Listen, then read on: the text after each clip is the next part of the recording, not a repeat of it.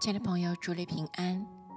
今天我们一起来诵读《创世纪》第十二章，从第一节读到二十节。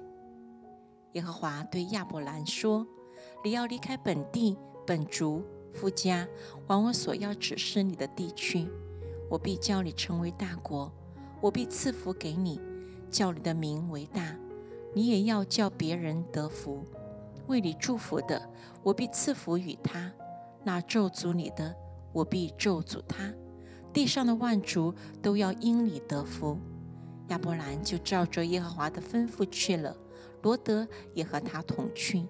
亚伯兰出哈兰的时候年七十五岁。亚伯兰将他妻子撒乃和侄儿罗德，连他们在哈兰所积蓄的财物、所得的人口，都带往迦南地去。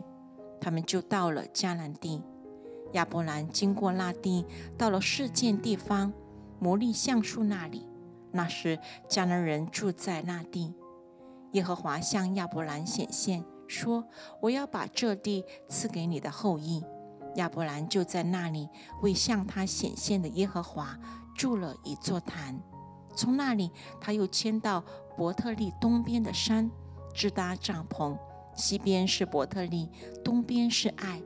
他在那里又为耶和华筑了一座坛，求告耶和华的名。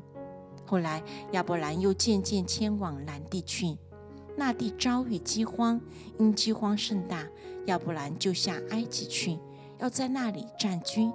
将近埃及，就对他妻子撒来说：“我知道你是容貌俊美的妇人，埃及人看见你必说这是他的妻子，他们就要杀我，却叫你存活。”求你说，你是我的妹子，使我因你得平安，我的命也因你存活。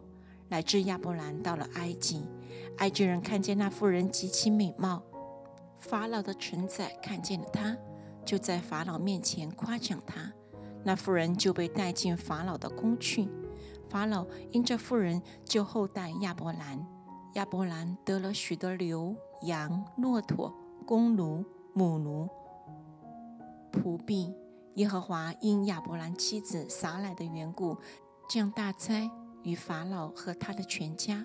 法老就招了亚伯兰来说：“你这向我做的是什么事呢？为什么没有告诉我她是你的妻子？为什么说她是你的妹子，以致我把她娶来要做我的妻子？现在你的妻子在这里，可以带她走吧。”于是法老吩咐人将亚伯兰和他妻子，并他所有的都送走了。